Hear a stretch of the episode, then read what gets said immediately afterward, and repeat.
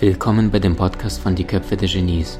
Mein Name ist Maxim Mankewitsch und in diesem Podcast lassen wir die größten Genies aus dem Grabau verstehen und präsentieren dir das spannende Erfolgswissen der Neuzeit. Liebe Freunde, ich habe heute einen faszinierenden Mann bei uns. Der Mann ist deshalb faszinierend, weil er im Laufe seiner wahnsinnig erfolgreichen Karriere so viele Stationen hinter sich hat, ähm, die die meisten Menschen sich wünschen würden, einer dieser vielen zahlreichen Stationen zu begegnen, zu, zu persönlich zu treffen, zu erleben. Und er hat eine wahnsinnige Leichtigkeit an sich. Er im Vorgespräch alleine ging es um die Inspiration, um die Quelle, um seine Bestseller-Bücher, die bei Amazon tausendfach verkauft werden ähm, zum Thema Partnerschaft, zum Thema äh, Liebe, zum Thema Spiritualität, zum Thema Seelenpartnerschaft. Warum sind wir überhaupt auf der Erde? Wie entsteht denn ein herausragendes, ein außergewöhnliches Leben? Also all diesen Themen, wie schaffst du es, deine Traumfigur aufrechtzuerhalten? Ich weiß gar nicht, welche Themen er nicht behandelt hat. Allerdings ein wahnsinniger Pionier, ein Mann, der so viel äh, Herzblut in seine Arbeit reinlegt und sich dabei selbst gar nicht wichtig nimmt. Ich freue mich wahnsinnig, dass er da ist. Herzlich willkommen, Pierre Frank. Ich danke dir für die Einladung und für dein Interesse, Maxim. Erstmal auch vielen Dank zurück. Und wenn ich das so höre, das klingt schon groß, ne? aber dahinter steht immer nur eigentlich ein kleiner Gedanke und ein Schritt nach dem anderen. Und ich glaube, jeder von uns, wenn er mal einen, eine Lebensstrecke hinter sich gebracht hat, und aufrichtig zurückblickt, wird er feststellen, wie viele Erfolge wir tatsächlich jeder einzelne von uns geleistet hat. Wir sehen es nur nicht. Wir orientieren uns einfach nur nach Äußerlichkeiten wie, keine Ahnung, Millionen da, eine Million dort, drei Millionen da und dann irgendwie ein noch ein Seller und dann großer Kinofilm. So, wir orientieren uns immer an dem Erfolg anderer. Aber wenn wir unseren eigenen Erfolg anschauen, was wir alles geleistet haben und äh, wie wir gewachsen sind auch wie wir wieder aus Partnerschaften herausgekommen sind und uns wieder trauen und, und, und. Also wenn wir unser eigenes Leben anschauen, ob wir Kinder haben oder keine, aber da steckt so viel an Lebensweisheit, an Lebensmut dahinter. Wir sehen es nur teilweise nicht. Aber wenn wir es aufrichtig betrachten würden, würden wir feststellen, jeder von uns ist ein unglaublicher Held, der immer wieder aufsteht. So, und äh, was ich tue, ist nichts anderes, als die Leute einfach wieder daran erinnern. Du weißt alles, du kannst alles, dann bitte tu einfach nur den Blickwinkel dorthin lenken, wo du alles weißt und alles kannst. Alles ist in uns angelegt. Mhm. Wunderschön, dass du das auch äh, direkt so ansprichst. Pierre, wenn wir mal eine kleine Rückreise machen, der 15-, 16-jährige Pierre sieht den aktuellen Bestseller-Autor Pierre Frank von heute. Was würde der 16-Jährige über den heutigen denken? Ja, der würde, also der hätte das gar nicht für möglich gehalten. Man muss sich vorstellen, ich war ja schon als Teenager, obwohl ich ja schon sehr berühmt war. Man muss dazu sagen, daran sieht man schon, dass der Erfolg ähm, eigentlich eine, ein, ein Blendwerk ist. Weil ich war schon äh, mit sechs, sieben, acht Jahren sehr erfolgreich. Ich war so ein Kinderstar. Und, äh, aber ich war als, als Pierre ein ganz verklemmter, zurückgezogener, scheuer, schüchterner Mensch. Ich habe mich nur in diesen Rollen ausgelebt, weil da war ich wer, da war ich wichtig. Und wenn man sich mal vorstellt, damals war mit 16 habe ich den Kommissar gemacht, das werden die meisten nicht mehr kennen, aber damals gab es nur ARD und ZDF. Das haben wir damals 32 Millionen gesehen. Und über Nacht, als ich in den Bus stieg, um in die Schule zu fahren, kreischten alle, wie in einem Pop-Konzert. Und ich stieg wieder aus in der nächsten Haltestelle und blieb eine Woche zu Hause, weil ich damit nicht umgehen konnte. Und das heißt, ähm, ich, Pierre, war damals überhaupt ich habe mich auch nie als Star gefühlt, sondern ich, ich habe etwas gemacht, was ich gut konnte. Aber das war überhaupt nicht meiner Seele entsprechend oder dementsprechend, was ich eigentlich bin. Und ich habe das dann immer weitergeführt, weil es einfach Erfolg ist und der Erfolg einen auch wirklich streichelt. Aber ich bin eigentlich immer mehr in eine eigene Lehre hineingelaufen äh, weil ich war erfolgreich, dann muss es das doch sein. Und erst mit 37, äh, 38 war sozusagen meine innere Lehre so stark, dass ich mir gedacht habe, da muss es doch noch was anderes geben. Und dann habe ich meine Kollegen gefragt und so, und die haben gesagt, ja, da musst du noch mehr Preise gewinnen, ja, da musst du halt irgendwie noch mehr Affären haben. Und ich wusste, das kann es nicht sein. Und dann habe ich mich für vier Monate von der Außenwelt zurückgezogen, um heute würde man sagen, zu meditieren. Ich habe tatsächlich dann 16 Stunden da gesessen und bin nur der Frage nachgegangen, wie schaffe ich es, glücklich zu sein und wie schaffe ich es, eine wahre, tiefe Liebesbeziehung zu führen. Und da bekam ich plötzlich einen anderen Kontakt. Wenn jemand mal sich hinsetzt und einfach mal versucht zu meditieren, weiß man, da rotieren die Gedanken. Wenn du es eine Woche machst, vier Wochen, acht Wochen, zwölf Wochen, also drei, vier Monate, dann bewegst du dich in anderen Ebenen, bekommst andere Antworten, begibst, begibst dich in eine ganz andere Form von Demut und Hingabe. Und plötzlich merkst du, was wirklich wesentlich ist. Und dann begann ich einfach diesen Antworten zu leben. Das heißt, da begann ein ganz neuer Lebensabschnitt und der hatte überhaupt nichts mehr, äh, dass ich mich meinen Fokus in die Außenwelt legte, sondern immer mehr auf, was will ich, was sind meine inneren Werte, was ist mein Seelenauftrag, was ist die Bestimmung meines Lebens, was ist die Sinnhaftigkeit. Und wie ich das immer mehr entdeckte, bin ich immer mehr in meine, ja, in meine Beseeltheit gegangen. Und dass dann parallel dazu ein großer Erfolg kommt, das ist schön. Aber ich habe dann die Dinge nicht mehr getan, um erfolgreich zu sein. Ich habe die Dinge getan, um sie zu tun. Der Erfolg kommt dann automatisch, denn wenn wir das Richtige tun, wo wir authentisch sind, dann kommt auch der Erfolg, dann kommt auch das Geld, dann müssen wir uns darum keine Sorgen machen. Sorgen machen wir uns immer nur, wenn wir andere Menschen kopieren und denken, oh, der hat, ist damit reich geworden, der ist, damit erfolgreich geworden, dann muss ich das auch machen. So, und das ist der, der große Irrtum. Wenn wir authentisch unseren eigenen Weg gehen, entdecken, wer bin ich eigentlich und diesen Weg verfolgen, dann kommt alles. Alles, dann müssen wir uns um nichts mehr Sorgen machen, weil wir im Strom des Lebens sind. Und letztendlich, das, wenn du mich fragst, ich als 16-Jähriger, hätte ich diese Antwort für Blödsinn gehalten. Niemals. Nein, ich muss schaffen, ich muss arbeiten, ich muss Karriere machen, ich muss noch mehr Preise gewinnen, ich muss bitte auf dem Cover von der Zeitschrift sein. Nee, nee, nee, da war ich ganz anders orientiert. Also ich glaube, der 16-jährige Junge würde heute immer noch sagen, nee, nee, das war Zufall, das glaube ich nicht. Nee, das kann gar nicht so sein. Nee, so. Und deswegen, ähm, ja, äh, wenn ich meinen Lebensweg betrachte, war der einfach goldrichtig weil genau dadurch, dass ich das so mangelndes Verständnis hatte für meine Seelenreise und auch so viele Tiefschläge in meinem Leben hatten, die man immer als Korrektur hat, um dorthin gelenkt zu werden, wo man eigentlich hingehört, weiß ich einfach so viel, wo ganz viele Menschen heute stecken. Und die spüren, der meint wirklich, was er sagt der, der ist authentisch, der redet nicht nur, sondern der hat das erlebt und der weiß, wie man rauskommt und wie eine Entwicklung vonstatten geht und dass die nicht einfach so geht, sondern dass die Schritt für Schritt geht und man was dafür tun muss. So. Und das ist natürlich mein größtes Kapital heute. Und deswegen sage ich auch immer, wenn Menschen ganz viele Krisen durchlitten haben und äh, sagen, ja, aber meine Eltern und das habe ich erlebt und jenes erlebt, und dann sage ich immer, das ist dein größtes Potenzial. Der liebe Gott bildet seine Experten aus und du bist ein Experte genau in dem Punkt. Das heißt, du weißt am meisten über Leid, über Kummer, über was, Dramen, über Krisen und du kannst Leute am besten da führen, weil du hast dieses Mitgefühl. So und deswegen ähm, all das, was mich heute ausmacht, ist auch mein Lebensweg, wo ganz viele auch heute sagen, für sich sagen, nee, das kann da gar nicht sein. Doch genau da wirst du jetzt gerade perfekt in deiner eigenen Tiefe ausgebildet. So, und deswegen, ähm, ich glaube, der 16-jährige Junge würde mich heute staunend anschauen. Ich schaue heute den 16-jährigen Jungen an und sage, vielen Dank für diese ganze Reise, die ich machen durfte und wo ich ganz viele Fehler gemacht habe, in Anführungszeichen, die mir geholfen haben, eigentlich zu dem Menschen zu werden, der ich heute bin. Ja, wow. Also Pierre, das ist genau das, dein authentisches, ehrliches, einfach äh, Understatement und, und das volle Bewusstsein, dass dieses, glaube glaub ich, dieses buddhistische Weisheit, alles, was du tust, ist letzten Endes unwichtig, aber es ist wichtig, dass du es trotzdem tust. Und du bist der perfekte Beispiel. Also lebendes Beispiel auf zwei Beinen jetzt gerade in unserem mhm. Gespräch. Lieber Pierre, wenn, ich mal, wenn du jetzt mal dir deine Reise anschaust im, in der Schauspielerei, ja, da bekam dieser junge kleine Star, der angefeuert und angejubelt und dem es vielleicht zu viel auch war. Mit deinem Wissen von heute, mit deinem Seelenplan, den du vorher geschmiedet hast und Co., Hättest du vorher schon aufwachen können, vor 738, oder hast du gesagt, es musste diese Phase geben? Jim Carrey, ja, der, der berühmte Weltstar, der sagte, offenbar musste ich reich und berühmt werden, um zu merken, dass es doch nicht die Antwort ist. Wie war es bei dir? Musstest du es oder hättest du es vermeiden können? Äh, naja, man muss es immer so sehen, aus der heutigen Sicht, wo ich ein anderes Bewusstsein habe und ein anderes Wissen habe, ist es leicht zu beurteilen und zu sagen, das hätte ich doch anders machen können. Aber wenn man in der Situation ist, dann hat, tut man damals ja schon bereits das Beste, was man tun kann. Äh, zu mehr war man damals nicht fähig. Auch wenn man heute bewertet, ja, wie konntest du dann die Person so verletzen oder wie konntest du in dieses Drama hineingeraten? Ja, das bewertet man aus der heutigen Sicht. Also man hat sich ja weiterentwickelt. Jeder von uns entwickelt ja. Und wenn wir dann zurückblicken, denken wir, wie konnte ich sowas Dummes tun? Aber in der Situation haben wir das Beste getan, was wir tun konnten. Und bei mir ist es so, man muss sich ja vorstellen, ich kam ja aus einer Familie, die sehr äh, verstritten war. Also erstmal waren wir alle sehr arm und ich habe mit fünf Jahren angefangen mit der Schauspielerei und habe Geld verdient für die ganze Familie.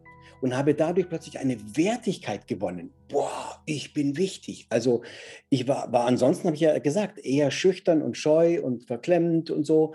Aber da hat, war ich plötzlich wert. Das heißt, ich konnte mein ganzes Potenzial auf der Bühne ausleben oder im Synchronstudio oder vor der Fernsehkamera. Ähm, das heißt, ich bin dadurch, habe ich unglaublich viel gelernt. Heute stehe ich auf der Bühne äh, äh bei einem Seminar, 18 Stunden und es kommt. Und aber dieses Urvertrauen, es kommt, auf der Bühne zu stehen, ohne dass du Herzklopfen hast oder Lampenfieber oder dich dauernd kontrollierst, was sage ich eigentlich? Dazu brauchst du Erfahrung. So, das heißt, wahrscheinlich brauchte ich unter anderem auch diese 20 Jahre Erfahrung oder diese 30 Jahre, dass ich einfach irgendwann sagte, ja, es langweilt mich auf der Bühne zu stehen. Ich kann mich da hinstellen und reden. So what? So. Und ähm, dass du wirklich andere Dinge hochkommen lassen kannst, da brauchst du ja eine gewisse Gelassenheit und auch ich, ein tiefes Urvertrauen. Das wird schon entstehen. Auch wenn da unten 120 Leute, 100, 1200 Leute sitzen, wird es auch entstehen. So what? Aber äh, nein, für mich war das damals schon die Rettung, ähm, mit der ganzen Familiensituation umzugehen. So, also das muss man wirklich so sagen. Ich würde sagen, ja, vieles äh, hat man hat mich auch gebremst, so, weil ich war in der Schule natürlich nie gut, weil ich die Hälfte der Zeit nur in der Schule war. Aber aus der heutigen Sicht würde ich sagen, das war genau die perfekte Schulung. Also ich habe im Prinzip, wenn man an Karma glaubt oder an Schicksal oder dass, dass in uns der, der Seelenauftrag bereits angelegt ist, dann war mein ganzer Lebensweg eine reine Schulung, damit ich das heute tun kann, was ich tue. Mit dem Wissen, mit dem Urvertrauen, mit der eigenen Tiefe, aber auch mit der Herzlichkeit und mit dem Mitgefühl mit anderen Menschen. Und äh, all diese Dinge habe ich anscheinend selber durchleben dürfen. Also ich betrachte jeden Moment, den ich gelebt habe, äh, als eine Schulung. Und selbst heute, ich möchte nicht wissen, wie ich in zehn Jahren rede. Wahrscheinlich werde ich in zehn Jahren sagen, mein Gott, nee, wieso? Das ist doch, das ist doch echt noch ohne jegliche Tiefe, muss man doch ganz anders machen. So, das hoffe ich zumindest, weil dann entwickle ich mich weiter. Und immer wenn wir zurückblicken und denken, das, aber heute weiß ich doch, das hätte ich doch so nie gemacht, sollte sich jeder auf die Schulter klopfen, weil er sagt, dann habe ich mich ja weiterentwickelt. Ist das ja großartig. Erst wenn jemand sagt, das würde ich heute wieder genauso tun, dann weiß man, ach so, dann äh, habe ich mich vielleicht gar nicht weiterentwickelt. So, also deswegen, ähm, ich glaube, alles hat seine Richtigkeit und wenn wir mal gerade bei Krisen oder Dramen darauf hinschauen, ähm, was soll ich daraus lernen und nicht, warum passiert gerade mir das? Wieso muss ich sowas erleiden? Das ist doch ungerecht. Dann rausche ich genau immer mehr in, diese, in, diese, in dieses Drama hinein. Wenn ich aber schaue, was will dieses Drama mir lehren? Ähm, was soll ich daraus lernen? Welches Potenzial entwickelt sich gerade? Dann führe ich plötzlich mein Leben in eine ganz neue Richtung. Und ich komme erstmal viel schneller aus den Krisen heraus, aber ich komme aus den Krisen als Gewinner heraus.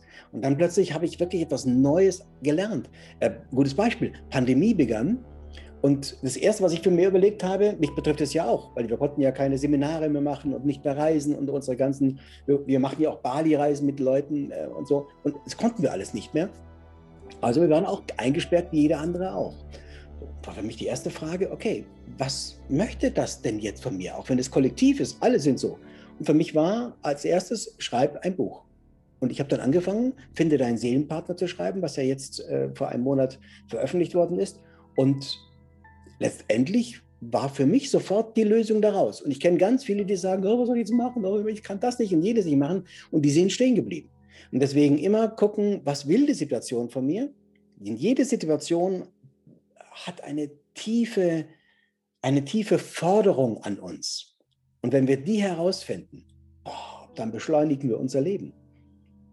Super schön. Also deine schmerzvolle Vergangenheit ist sehr, sehr häufig ein zukünftiger Auftrag, anderen Seelen oder Menschen den Weg zu weisen. Wie du sagst, Gott bildet seine Experten aus und er erkenne die Möglichkeiten. Lieber Pia, vielen Dank für so viel Weisheit jetzt schon. Ich liebe, wie du es auf den Punkt erzählst und sprichst. Also es ist wunderschön, dir zuzuhören. Vielen Dank.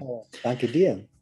Ähm, jetzt sagst du, ab und zu kommt die Seele und dann schaut sie auf den Seelenplan und dann schüttelt sie dich durch und sagt, wach auf. Dann gibt sie dir eine Watschen, eine rechts, links, indem sie dir Unfälle oder sonstige Dinge, Katastrophos, ne, Umkehrpunkt oder Schicksal, äh, Schläge, ne, du wirst zum, zum Heilen geschickt. Was würdest du sagen, können die Menschen diese Dinge vermeiden oder mussten bestimmte Dinge im Nachhinein passieren? Oder sagst du, die, je früher du lernst, desto weniger leidest du? Naja, ich sehe das ja fast ein bisschen anders. Ich sehe es ja nicht so, dass da oben ein Karma ist und das sagt jetzt mal halt, halt, halt, sondern ähm, je mehr wir auch über, ich bin ja auch, ich mag ja auch die Wissenschaft sehr gerne. Und je mehr wir tatsächlich über die DNA lernen, ähm, umso mehr erfahren wir auch, was alles an uns, in uns noch angelegt ist. Weil bisher da, da dachte man ja immer, die DNA, okay, das sind Eiweißstrukturen und äh, da wird unser Körper gebildet. Und äh, bereits vor 20 Jahren, 30 Jahren entdeckte man auch in der DNA, da sind noch ganz viele andere Sachen drin, aber die sind ja vollkommen unkoordiniert. Das ist ja alles Müll. Damals nannte man das dann auch Junk-DNA. Und äh, so in den letzten zehn Jahren stellte man fest, nee, das ist gar kein Junk, das sind wirklich Kodierungen. Und man beschäftigte sich intensiver damit und stellte fest, dass das tatsächlich gespeichertes Material ist von unseren Vorfahren, also von unseren Eltern, Großeltern, Urgroßeltern und so und so weiter. Das heißt, da ist ein unglaubliches Potenzial und Wissen in uns. Und wenn wir uns mal überlegen, dass wir der Endpunkt dieser ganzen Ahnengalerie sind, wir sind die Spitze, wir sind, die haben alle gelebt, damit wir jetzt da sind, damit wir, du und ich, wir hier sitzen. Deswegen haben die gelebt, durchlitten, Erfahrungen gesammelt, Potenzial entwickelt, äh, viele schlimme Dinge erlebt und durchwandert. Und all das ist auch in uns. Und ähm, die ähm, Genforschung ist inzwischen so weit, dass sie weiß, dass da bis zu 17 Generationen rückwärts in unserer DNA gespeichert ist, an Potenzial, an Wissen, an Know-how. Und wenn wir das mal betrachten, dann können wir schon mal sehen, dass in uns auch ganz viel angelegt ist von unserem Weg, wo wir stark sind, wo wir groß sind, wo wir ein Potenzial haben, wo wir das geben können, wo wir nicht bei Null anfangen, weil bereits alles in uns ist. Und wenn wir uns den Seelenweg anschauen und betrachten wollen, dann erfahren wir ganz viel, wenn wir einfach mal auch unsere Ahnen angucken. Was haben die eigentlich alles gemacht? Ich zum Beispiel habe dann mal geguckt, okay, als ich dann mein drittes, viertes Buch geschrieben habe bei der Ahnengalerie, wie ist denn das eigentlich? Und habe festgestellt, bei mir gab es ganz viele Menschen, die geschrieben haben. Beim Schriftsteller, sogar Friedrich Schiller war irgendwann mal in unserer Familie, ist er eingeheiratet. Also da ist ganz viel an Schreiberlingen unterwegs gewesen. Deswegen fällt es mir so leicht. Und als ich angefangen habe zu schreiben, hat sich plötzlich eine ganze Welt für mich eröffnet. Vor allem eine tief beseelende Welt, die hat plötzlich erfüllt. Und deswegen glaube ich, ähm, ich weiß nicht, ob wir viele Dinge vermeiden können, weil viele Dinge brauchen wir auch, damit wir wirklich Tiefe entwickeln. Ich ähm, bin ja auch, ich coache ja auch ganz viele Manager und die haben immer ein, ganz anderes Thema. Die haben das Thema, dass sie nicht in die eigenen Emotionen kommen. Die sind perfekt rational, super aufgestellt, aber haben ganz oft auch im, in, in, der, in der familiären Gestaltung Themen und Probleme, weil sie nicht in die Emotionen kommen können. So, und ähm, deswegen ist es ganz wichtig, wenn wir Krisen hatten, die helfen uns, in die eigenen Tiefen zu kommen. Die helfen uns, Demut zu entwickeln oder auch Mut. Wenn wir nie gelernt haben, Barrieren zu übersteigen, also wenn wir Eltern hatten, die überfürsorglich waren, dann weiß man, die Menschen trauen sich heute viel weniger. So, also ich glaube, ja, Krisendramen gehören zu uns, gehört zur Schulung dazu.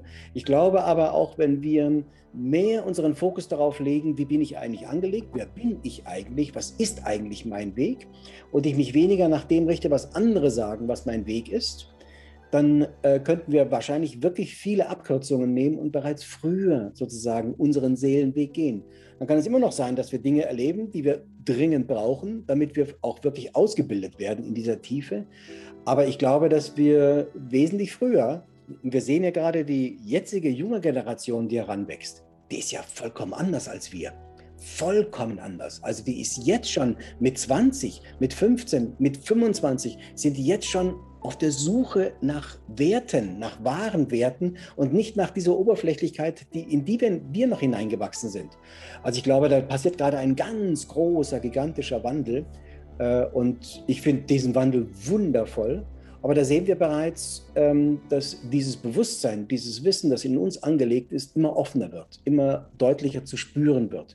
Und die neue Generation, die junge Generation, die fängt an, das zu spüren und wo, wo, wir noch lange gebraucht haben. Ich meine, vor 30 Jahren, weiß ich noch, bin ich in den Buchladen gegangen, da gab es ein spirituelles Buch.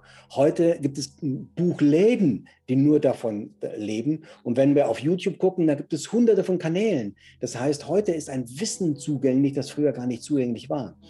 Und deswegen glaube ich, ja, dass heute alles wesentlich schneller geht, wir heute wesentlich früher beginnen, äh, wir uns wesentlich leichter lösen können, auch von ähm, negativen Überzeugungen und Meinungen und Ritualen, die uns antrainiert worden sind von unseren Eltern. Äh, also wir haben heute wesentlich mehr Möglichkeiten, schneller uns zu entwickeln. Und letztendlich dein Kanal jetzt hier ist ja der beste Beweis dafür. Wenn Leute den anschauen, warum schauen ihn die an? Weil sie in sich spüren, da möchte ich was wissen. Da gibt es eine Information.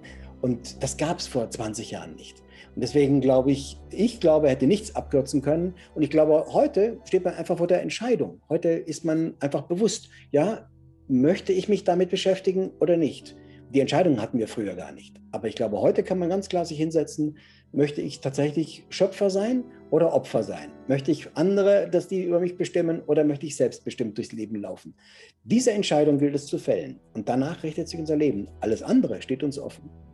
Was rätst du denn einer 26-jährigen Frau oder einem, einem 31-jährigen Mann, der vielleicht mitten im Leben steht, merkt, der hat sich verlaufen, hat Karriere gemacht, hat den Weg geplant und merkt, das ist gar nicht meins und hat auch keine Ahnung, was soll er stattdessen oder sie stattdessen tun? Was, wie, findet jemand seine Seelenaufgabe oder Lebensaufgabe? Was wäre da dein Tipps? Es gibt viele Möglichkeiten, äh, die Seelenaufgabe zu finden. Also das gibt ganz einfache, praktische Beispiele, wie man das machen kann. Ein Beispiel ist, ich schreibe einfach mal auf die, einen Monat lang alles, was ich tue. Alles, was ich tue. Alles. Ohne es zu bewerten. Einfach aufschreiben. Wann man aufsteht, was man isst, was man tut, etc. Und dann hat man nach vier Wochen hat man dann unglaublich viele Handlungen. Und dann macht man, dann fängt man an zu schauen, was davon hat mir denn Spaß gemacht? Und was davon hat mir keinen Spaß gemacht? Was hat mir Kraft gegeben und was hat mich Kraft gekostet? Und schon bist du ganz schnell dabei, wo du weißt, das gibt, schenkt mir Energie, da bist du, das ist ein Teil von dir. Und es kann sein, dass wir ganz viele Dinge unterbewerten. Ich habe auch in meinen Seminaren Leute gehabt, die gesagt haben, ja, ich kann nichts, ich bin nichts, ich weiß nicht, ich kann eigentlich nur backen. Was kannst du denn backen? Naja, also wir hatten so ein Seminar gemacht mit Beruf, Berufung und dann, ich mache, ich weiß nicht, ich mache Cupcakes. Und dann haben wir lange darüber diskutiert, und dann hat sie das Cupcake-Backen tatsächlich als Potenzial entdeckt. Heute hat sie drei Läden in München. Drei Cupcakes-Läden, die, die Hochzeitsgesellschaften und große Events äh, beliefert. Also wir teilweise sehen gar nicht, dass das ein Potenzial ist. So, weil wir denken, das ist ja lächerlich. Jemand kann vielleicht wundervoll mit Menschen reden oder gut zuhören oder äh, auf andere zugehen oder emotional nachempfinden. Wir empfinden nur nicht, dass das wertig genug ist. Und wenn wir einfach mal diese vier Wochen uns betrachten und schauen, was gibt mir Kraft, sehe ich ganz schnell, was ist eigentlich mein Weg und was kostet mich Kraft. Oder wir schauen, wie ich vorhin schon gesagt habe, einfach mal deine Ahnengalerie an. Was ist denn da? Was war denn da? Was hast du denn sozusagen in deiner DNA? Was ist denn da angelegt? Und ähm, wenn wir solche einfache Dinge machen, wir können uns auch einfach nur hinsetzen und einfach nur fragen, wer bin ich?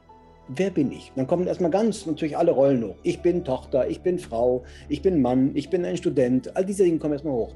Wenn ich aber immer weiter frage, okay, wer bin ich noch? Okay, dann schreibst du es auf. Wer bin ich noch? Und das ein paar Tage lang machst nach dem ersten Tag kommt nur das, was sozusagen eh hier oben schon mal vom, vom Verstand parat ist. Nach zwei, drei, vier Tagen kommen andere Dinge hoch. Und dann kommen ganz viele Dinge auch hoch, die von der Intuition kommen. Äh, da kommen ganz andere leise Impulse hoch, wenn wir es zulassen.